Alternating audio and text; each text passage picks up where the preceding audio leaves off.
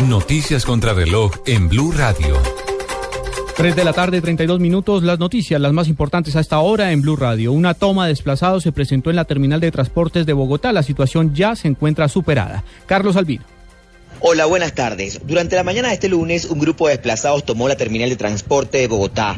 Ante esta situación, la Secretaría de Movilidad, mediante un comunicado, informó que, abro comillas, desde esta mañana aproximadamente 55 desplazados se tomaron las instalaciones del punto de atención del SIM, ubicado en el módulo amarillo de la terminal de transporte, exigiendo la presencia de varias autoridades. La Policía Metropolitana pidió el cierre del punto a la dirección del Servicio al Ciudadano de la Secretaría de Movilidad para realizar la identificación de la comunidad de desplazada y avanzar en el proceso de conciliación con ellos. En este momento se autorizó el cierre temporal del punto SIN de la terminal de transporte mientras avanza la conciliación. Carlos Arturo Albino, Blue Radio.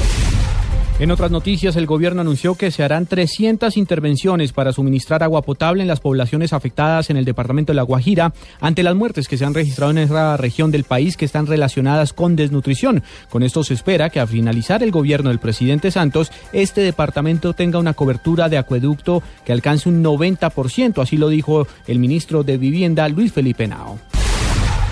El Ministerio de Trabajo reveló que el 82% de los trabajadores que reciben sus cesantías en Colombia gana menos de dos salarios mínimos, lo que equivaldría a más de 3 millones de colombianos. El viceministro de Hacienda, Andrés Escobar, aclaró que los 6,48 billones de pesos que se pagaron por la venta de Isagen ya están en el país disponibles para su inversión.